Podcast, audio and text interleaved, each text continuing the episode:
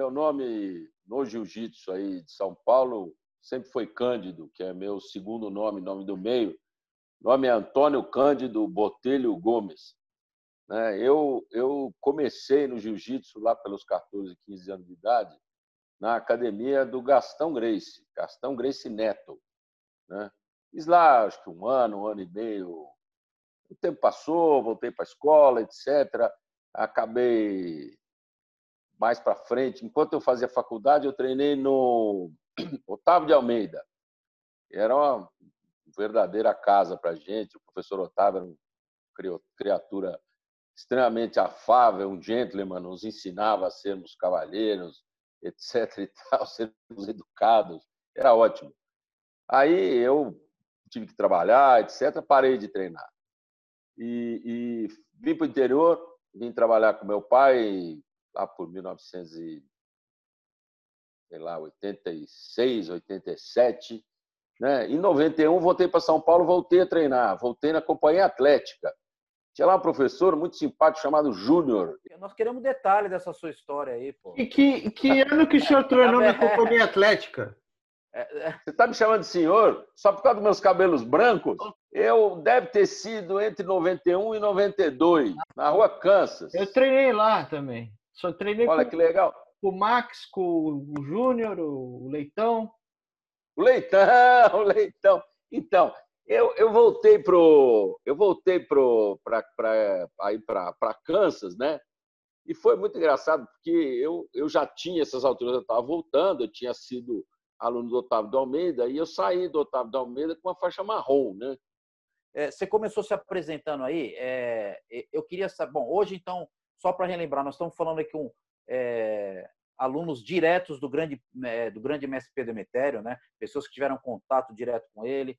Estamos uhum. aqui falando agora com o Antônio Cândido Gomes e, e já se apresentou, mas eu queria saber, o, Cândido, quantos anos você tinha, se mais ou menos a idade, em que ano que você treinou lá com o Gastão Grace Neto? Acho que era, é, era da Cidade Jardim ou era aquela outra? Tinha uma outra também. Cidade né? Jardim. Cidade, Cidade Jardim, Jardim que você treinou. Isso. É, você, você lembra o ano que você começou e quanto tempo? Olha, eu, eu não sei o ano, eu tinha 15, 16 anos, né? E foi uma época interessante porque uma coisa que era engraçado, passava aqueles caminhões com peão de obra na rua e eles achavam maior graça, ficavam gritando para a gente dentro da academia e o Gastão fazia sinal, vem para cá, vem lutar, vem treinar com nós, etc. Ninguém nunca veio. Então, era isso. E nessa época, já tinha assim, um, uma, uma certa preocupação com defesa pessoal e, e tinha lá uma taparia de vez em quando, sabe? Não era de vez em quando, era de vez em sempre, né? E é isso aí que o Marco contou e é muito interessante. O Gastão tinha uma, um, uma visão de, de, de, defesa, né? E tem uma célebre briga do Garção, que ele não foi ele que provocou, ele foi envolvido numa briga na Rua Augusta, e realmente ele usou todo tipo de recurso para conseguir sair inteiro, né? Porque senão eu quebrar ele inteiro. E uma coisa que o Marcos falou, quer dizer, um cara ele agarrou o cara pelo cabelo e esfregou a cara do sujeito no asfalto. Né? Deve ter ficado bem estragadinho, coitado. Mas. Ô, ô Cândido, é, ah. essa época o, o, o, pai dele, né, o Gastão Filho, era vivo ainda? Não conheci, não me lembro. Você não chegou a conhecer. Você, você conheceu lá o, o Armando Restani? Conheci, era um sujeito muito grande, muito forte, era o próprio Gentle Giant, né? Era um sujeito que era um, um, um cavalheiro, era o... tinha até não era ele que tinha apelido de miudinho, era era, era um sujeito muito gentil, muito boa gente, muito boa gente. Né? Ô, ô Cândido, quanto tempo você ficou lá no, no Gastão Grace Neto? Ah, vou chutar um ano, um ano e meio. Deve ter sido alguma coisa assim. De, né? que, de que ano que você é, ô Cândido? Vamos fazer uma conta rápida aí. Que ano Eu nasci é? em 57, né? Você tinha uns 15 anos, 63 você falou? anos. Hã? Você falou que você tinha uns 15 anos, 15, é isso? 15, é isso aí. É. Então, tá, é... 57, 72. 72, isso que eu ia falar, 72 por aí, né? Deve ter sido. 70, não tenho fotografia, não tenho nada. Nada, nada, nada. E aí, e aí assim que você você fez lá provavelmente aquele programa de defesa pessoal, né? É, Lá vocês chegaram a fazer é, é, o que a gente chama de rola hoje, vocês faziam Sim. ou era exclusivamente também? Como Sim, não. Tinha, tinha um rola, tinha. Aliás, na verdade, eu estou me lembrando melhor agora, eu comecei com o Gastão, eu tinha uns sete anos de idade, ou dez anos de idade, eu ia lá no Gastão. E era muito divertido, porque o Gastão dava aula para dois, três moleques, quatro ao mesmo tempo, e fazia um rola. E a gente puta, adorava tentar finalizar o Gastão com aquela doce ilusão de molequinho, né, que vamos conseguir. E ele ficava ali se divertindo, dando risada, etc. Mas era uma, era uma descontração para as crianças que nós éramos na época, né? E tirava completamente o teor do contato físico. Isso é uma coisa muito. Eu conheço muita gente que tem horror ao contato físico, né? Tanto que as pessoas não sabem que, na, na, pelo menos no mano a mano, a segurança é a proximidade do adversário e não a distância, né? Então, é, eu lembro até, eu tenho um sobrinho, as primeiras aulas de, de jiu-jitsu do meu sobrinho fui eu que dei, né? apesar de eu não ser professor.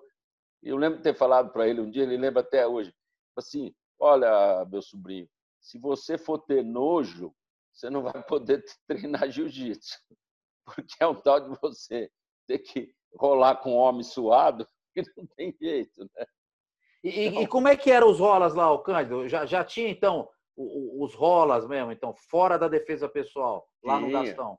Tinha, tinha.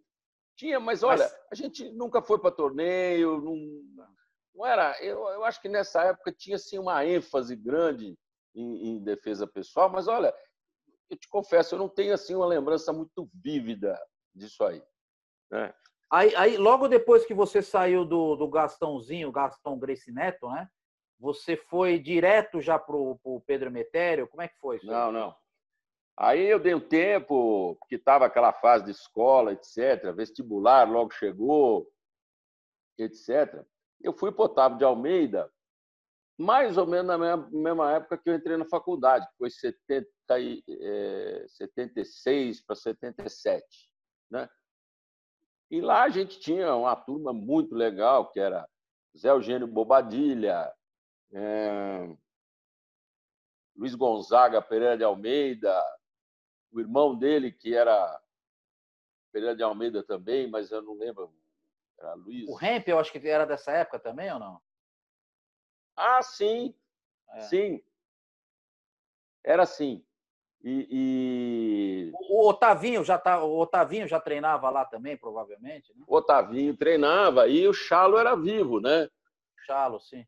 O Chalo era vivo, o Chalo era muito simpático, era um cara que lutava muito bem e que, uh, infelizmente, teve lá um acidente, etc. Eu treinava lá na época que o, que o Chalo faleceu, né? Era na Mas, Lisboa, né? Era na rua Lisboa e eles tinham uma escola de natação chamada Foquinha. Né? Outro dia eu tentei encontrar, passei lá, era perto de um prédio ali da até Aliança Francesa e tal. Eu passei lá na rua, tentei procurar o prédio da Foquinha, não achei. Hoje em dia tem lá um edifício no lugar. Mas o, o, o, o que o professor Otávio de Almeida fazia, que era muito legal, ele era um entusiasta da competição. Né? Então, ele, ele promovia todos os anos um torneio interno na academia, eu não me lembro bem se avançavam até algumas e fazia-se as finais no último dia, eh, etc. E ele promovia ou participava muito do, do Paulista, né? E o, e o Paulista era um campeonato animado, era embora pouca gente. Naquele tempo no Jiu-Jitsu todo mundo se conhecia, né? O que tinha de academia era Otávio de Almeida, era Cláudio Carnevale, Oswaldo Carnevale. Cláudio Carnevale. Oswaldo, Oswaldo. Oswaldo Carnevale, né? Vinha Romeu Berto de São Carlos, Orlando Saraiva estava chegando em Mojimirim, vinha muito na academia do, do, do Otávio de Almeida. Nessa época também, um professor de judô, um cara muito legal, que acho que era o Roberto Lage, se encantou com o jiu-jitsu, porque ele, ele percebeu que o, o, o judô sozinho ah, não dava conta, mesmo porque eu ouso dizer assim que todo, toda a luta acaba sendo vítima da própria competição, né? o, o, o judô competitivo prejudica, ele tira o treino do, do, do judô defensivo, né? Mesma coisa, o jiu-jitsu competitivo, é, o sujeito está preocupado em marcar ponto, mas na, na, na, vida real isso não, não vale nada, né? Então o Roberto Lage vinha muito, eu fui mais de uma vez treinar lá no Lapa Judô Clube, né? Eles tinham lá um tatame enorme, etc. e tal. E tem uns caras de lá que ganharam muito no judô com os conhecimentos de jiu-jitsu. Tem um que, se eu não me engano, chama Cavalini. Celso Cavalini. Celso, Celso Cavalini. Isso. Eles, as primeiras torneios de judô que eles foram, de, depois que eles começaram a treinar jiu-jitsu, eles começaram a ganhar por estrangulamento um número de vezes enorme. Né? Até o pessoal começar a acordar e conseguir se defender, foi, foi realmente fez, fez muita diferença isso para eles. Né? Então, Agora, o na... Cândido, você, você ficou quanto tempo lá no, no Mestre Otávio de Almeida? Lá? Praticamente até eu me formar na faculdade. Eu cheguei lá, ganhei uma faixa branca, óbvio, né? fui progredindo, então eu fiquei lá uns cinco anos, até o fim da faculdade, eu me formei em 80, né? E aí eu saí de lá com faixa marrom e aí parou a minha progressão de faixas, né? Por quê? Eu me formei, eu me formei em direito, trabalhava pra caramba. Aí fui fazer um curso fora do Brasil, voltei, trabalhava mais ainda, porque eu estava casado, aquela dificuldade toda. Aí eu me mudei para o interior, né? Aí ah, fiquei aqui, me mudei em 86, 91 voltei para São Paulo, assim, minha família voltou para São Paulo e eu ficava viajando, indo e voltando. Foi nesse momento que eu comecei a treinar na companhia atlética, com o Júnior, o Leitão. Quem estava começando lá era Macaco. Como é que é o primeiro nome dele? Jorge, Jorge Patino. Jorge Patino. Estava começando a treinar. Godoy, já impunha né? respeito. E, e, e, tinha um outro cara. Godoy, é um cara Roberto Godoy. Roberto Godoy. Acho que sim, exatamente. Era um sujeito, gente finíssima também, e grande, bom lutador, gente com muita estamina, muita vontade e tal. O fato é que eu, treinando lá, fui fazer uma visita na academia do Otávio de Almeida. Então, estava lá o Tavinho e tal, toda aquela alegria, etc. Estavam fazendo uns treinos lá, apareceu um cara que eu nunca tinha visto, né? era um faixa branca, o Otavinho me pôs para fazer um treino com ele. Eu não lembro o, nome desse cidadão, mas era um cara muito grosso, só que era muito forte, né? Muito forte. E não tinha a menor noção de, de cortesia, né? Então, ah, o fato é que eu não consegui, eu consegui montar nele, não consegui finalizar. Estava me faltando jiu-jitsu nessa hora, né? Eu sei que final das contas, terminou a luta desse jeito. Eu até quis entregar minha faixa para o Otavinho. Tirei do bolso a faixa enrolada, eu já estava vestido de banho tomado. Falei assim: Ó, oh, Otavinho, tá aí a marrom, guarda aí, porque na hora que eu me senti em condições, eu venho buscar de volta, né? Ele falou: não, não, sua faixa é sua, você, pelo amor de Deus, de jeito nenhum, etc, etc e tal. O fato é que esse, esse, esse rapaz aí, quando eu fui para o Pedro depois, esse cara apareceu lá no Pedro. E esse cara. Era um Nêmesis. Que... Era um Nêmesis seu, Cândido? Não, não, era, meu, o, era, o meu Nêmesis. Era uma. Era uma coisa que você tinha que cruzar com ele na vida, nessa vida mesmo, não tinha jeito. Não, hein? mas na verdade a vida deu jeito por mim, porque esse cara, eu, ele tinha, ele tinha assim, ele teve a, a audácia de peitar o Pedro, sabe? O Pedro estava dando aula para ele, quis peitar o Pedro. E, e ele, fazendo aquelas grosserias de, de, de sujeito grossão, ele machucou o Pedro. Porque um professor que nessas alturas tinha 70 e poucos anos de idade, você está lá só para absorver conhecimento. É lógico que ele, se você começar com brutalidade, alguma coisa. Eu sei que o Pedro finalizou ele, mas ficou com o braço doendo lá uns, uns dias. Né? Os caras nunca mais eu vi. Mas o fato é que Nesse dia, a coisa ficou bem desagradável. E o grande Péricles falou: Cândido, eu sei onde é que você tem que treinar. Você tem que treinar no Pedro Emetério. Isso já era 92 para 93. Aí eu fui. O Péricles, só para a gente se situar, o Péricles era aluno do, do, do Otávio, é isso? Você sabe que eu não sei de quem que o Péricles era aluno. Eu sei que eu já conhecia o Péricles, porque eu encontrava ele em vários lugares. Tá. Né? E, mas eu acho que ele treinava lá no, no, no Otavinho. No, nessa Otávio, hora, de, Otávio de Almeida. Isso. E nessa época, o professor Otávio, Otávio de Almeida, pai do, do Otavinho, já tinha falecido em 90, nesses 90. Ele faleceu, é, acho que em 83, se não me engano. É. Ele todo ano fazia uma, uma viagem de navio, onde ele dava aulas de ginástica, de defesa pessoal, etc. Otávio de Almeida tinha sido é, campeão de luta livre, né? E, e, enfim. E aí eu fui procurar o, o, o Pedro Emetério, que me, me recebeu na academia dele. E que ano que era o Cândido, então? Só para a gente se situar. Olha, eu, eu achei aqui a minha carteirinha, era 92 para 93, que eu fui para o Pedro, né? Aí, no Pedro, eu comecei a aprender umas coisas muito curiosas, né? Primeiro, me aconteceu a mesma coisa que aconteceu com o Marcão. Cheguei lá de faixa marrom, troquei a faixa no meio do treino, já botei minha faixinha branca e usei essa faixa branca até outro dia. Né? É... Depois eu explico por quê.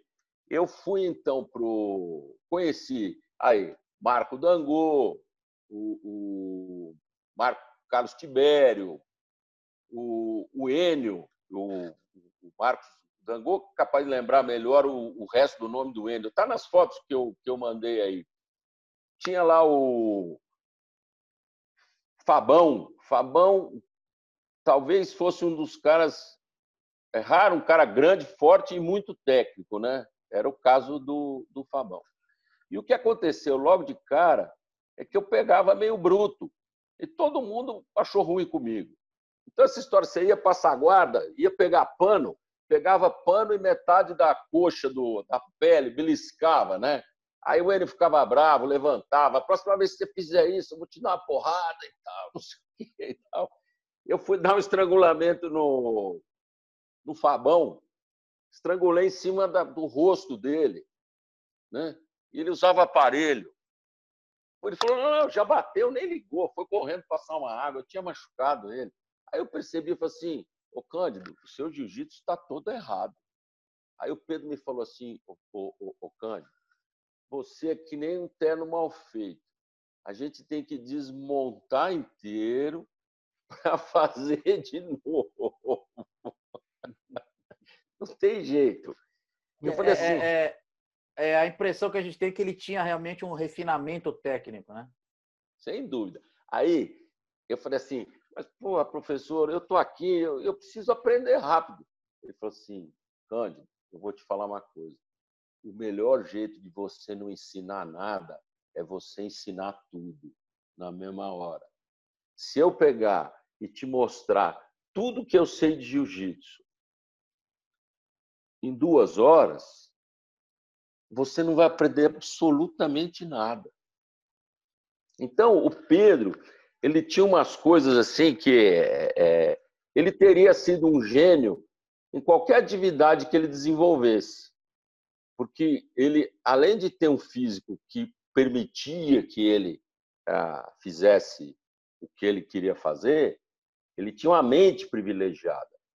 Esse era o, o grande diferencial dele. Então, ele me dizia o seguinte: olha, o progresso de um, de um lutador de jiu-jitsu, ele passa pelo aprendizado e aí ele vai criando competências, etc até que ele passa, eu lembro até o termo, a membrana criadora. Eu nunca entendi bem o que ele queria dizer, rompe a membrana criadora ou qualquer coisa assim. Mas é isso, é aquela coisa que é quase uma epifania. O sujeito que na hora ele, ele conhece tanto que ele consegue criar, ele consegue, como disse o, o, o Marco, ele consegue, de uma posição de grande inferioridade, ele está ganhando a luta. Né? É... O Cândido, mas se é, você se é, tiver. O Cândido. Essa, essa analogia que ele faz é interessante, isso aí. Porque é, eu já fiz um, um, um, paralelo com outras coisas e eu acho que isso ilustra bem. Se a gente pegar um cara que vai, por exemplo, aprender inglês, né? Então ele começa a estudar e ele tá, a mente dele está sempre pensando nas palavras, como forma as frases, até que um, chega um momento que parece até por mágica, ele não pensa mais. E ele simplesmente só fala e escuta e entende. E isso acontece também no jiu-jitsu. Talvez ele romper a, mão, a, membrana, talvez ele estaria dizendo ah. isso. Algum, algum momento você vai entender o jiu-jitsu ele vai, ele vai fazer sentido para você. O cara vai mover, você não vai pensar o que você vai fazer, você faz. Né? Isso é uma coisa que, como você mesmo disse, ele seria um gênio em qualquer área. Eu acho que todas as áreas elas, elas têm essa, essa questão de você chega um momento de você ter um despertar para ela, né? É. Você sabe que se eu for resumir numa frase curta, né? O conhecimento passa pela incompetência inconsciente, eu não sei, não sei que não sei. Depois passa para incompetência consciente, ou seja, eu não sei e sei que não sei. E por fim, você passa para competência consciente, ou seja, eu sei e sei que sei. E por fim, você passa para competência inconsciente, que eu acho que é essa membrana criadora. O sujeito é competente e não sabe mais nem por quê. Ele precisa verificar, puta, como é que eu fiz isso? Né? Porque aquilo já está tão internalizado na cabeça dele. Isso que é uma coisa maravilhosa, que o Marco falou muito. Fazer as coisas em câmara lenta, mas nunca esquecendo, o jiu-jitsu é dinâmico. Então, é, é, era sempre aproveitando o movimento e a direção da força do adversário. Era um negócio muito sutil, mas que funciona. Então vamos voltar. Cândido, calma, nós vamos voltar na cronologia que o Fábio fica bravo comigo, mas eu sou obrigado a te dizer um negócio, Cândido. Você falou que não é professor, mas eu acabei de ter três aulas aí que eu vou levar para mim e para os meus alunos. Três pontos muito bons. E tem um negócio que é o seguinte: você deu uma filosofada muito bacana aqui, e a, é, a gente precisa fazer um, o, o jiu-jitsu precisa solidificar a sua filosofia, porque ela é muito, muito perdida. É. é cada grupo tem o seu entendimento filosófico do negócio, alguns nem têm, e, e, e isso acho que seria um grande trabalho a ser feito pelo jiu-jitsu, era consolidar uma filosofia do jiu-jitsu, digamos que hoje brasileiro, vai. Entendeu? É, e eu acho que a gente está aqui, aqui presente o Luciano, que é um, um, um, que ele é professor e ele leva adiante essa filosofia e o que eu acho muito importante o método porque o professor Pedro tinha método. Eu não vou falar do método porque isso é um assunto que o, o, o, o Luciano vai falar mas toda a aula começava do mesmo jeito tinha um repasse de defesa pessoal. Toda defesa pessoal para os alunos do Pedro é praticamente automática eu hoje, se o sujeito vier me dar uma paulada na cabeça, eu instintivamente vou erguer o braço e vou. Eu não, não, não tenho a menor dúvida disso, sabe? Então ele fazia isso, ele fazia uma defesa pessoal em pé, uma defesa pessoal no chão e por fim, mas o método, isso é tudo coisa de professor, é coisa do Luciano. O que que você, bom, você falou que começou lá então, né? Eu entendi aí como que foi o, mas o, o, o que, que você consegue de coisa mais prática mesmo? O que, que você começou, quando você começou a treinar lá, você fala, pô, aprendi isso aqui lá, isso aqui realmente eu vou é, adotar no meu jiu-jitsu. Fala, dá um exemplo para a gente aí, uma coisa Olha, que você eu... lembra. vou falar uma coisa para você que provavelmente você já ouviu mil vezes, mas o que eu aprendi no jiu-jitsu como um todo, não estou falando exclusivamente do professor Demetério foi a ser um homem íntegro. É uma coisa que o jiu-jitsu ensinou. Outra coisa que o jiu-jitsu me ensinou no conjunto, é não temer a ninguém. É, é, é, lógico que é burrice não temer de ninguém, mas quando eu digo não temer a ninguém é o seguinte: não tem, não tem ninguém que vai me matar é, se não tiver armado. A gente tem como se defender, mesmo estando velho. Eu tenho 63 anos eu voltei para o jiu-jitsu fazem quatro meses ou cinco. Tive dois de aula e o resto tudo em quarentena. Né? Como eu estou morando em, em, Ribeirão, o meu professor é o, é o Jean Rotondaro, que vocês devem conhecer de nome, que é da academia RMNU, que é o Robinho, né? E, bom, mas uh, eu acho que se eu falar de, dessa parte.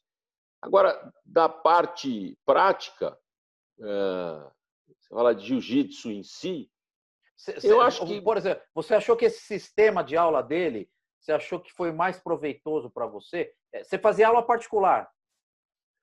É que não, no Pedro, toda aula tinha um misto de particular com uma aula em grupo.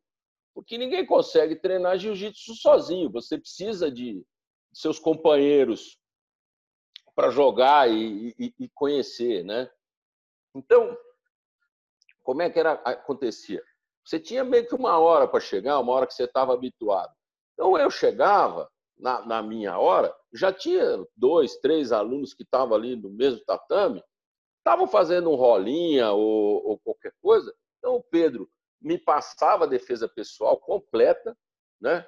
todas as pegadas, estrangulamento, etc. e tal, facada, paulada, sacada de arma, arma na frente, arma nas costas, etc. e tal, que isso eu não vejo em lugar nenhum. Quer dizer, não vejo porque eu também não circulo muito, né? Eu sei que acho que na, nos, nos, discípulos do, do, professor Hélio. Aliás, uma coisa que eu notei, o, o, o, o jiu-jitsu é como que famílias, né? mesmo que tenham um tronco comum, tem seus DNAs específicos. Né? Então, você pega a, a, a, a linhagem Hélio Grace, se porta tem uma, um tipo de, de, de conduta, de tipo de aula, etc. Depois, as outras linhagens eu não conheço, mas a, a, a que eu estou treinando hoje é um pouquinho diferente, que acho que é do Carlson, não sei de onde veio o Robinho. Né? Então, isso é gente que está nos Estados Unidos. Queria lembrar um cidadão que está numa das fotos que eu mandei, que era do Lotus. O Lotus tinha os dois irmãos lá, o Davi e o. Não, é o Moisés e o Ali. É o Moisés e o Ali, exatamente. Né? Moisés acho que ficava mais jiu-jitsu. E tem um rapaz que está numa das fotos aí que era o Jorjitsu. Jorge alguma coisa. Era um cara que pegava forte. E acho que foi para os Estados Unidos também. Mas, enfim. Uh, e aí eu fiquei no Pedro até me mudar definitivamente para Ribeirão Preto, né? E aí eu, eu lamentei que demais. ano que foi, o, que, que, ano que foi, Cândido? Você ficou, foi... então, mais ou menos de... É, só para a gente... É, você entrou 90 em que ano e... Conta 93, 94, 95 e 96. Foi aí que eu fui embora. Por quê? Porque eu, eu me mudei para o interior, porque ah, eu estava fazendo uma vida de produtor rural que vinha para São Paulo, ficava sábado, domingo, segunda, sexta, sábado, domingo e segunda em casa. Então eu chegava, voltava do interior, passava no Pedro na quinta noite, né? Ah, Aí passava sexta, sábado, domingo, segunda em casa, ia treinar segunda noite, e aí terça vinha para a fazenda, né? E aí essa vida estava sendo, estava distante dos meus filhos, meus filhos mais novo estava com 11 anos, né? Aí eu falei assim, olha, falei para minha mulher, não vamos fazer isso aqui que não vai dar certo. Vamos mudar para o interior. Ah, eu me mudei com mulher, três filhos para Ribeirão Preto, que é pertinho aqui da fazenda. Então eu pude né, ter aquele negócio todo. Casa, morava em apartamento. Em Ribeirão deu para ter casa, cachorro, tá todo dia com os filhos. Montei um tatame numa sala vazia lá em casa. Né? Pendurei um punching bag. Então, o rola era geral lá em casa.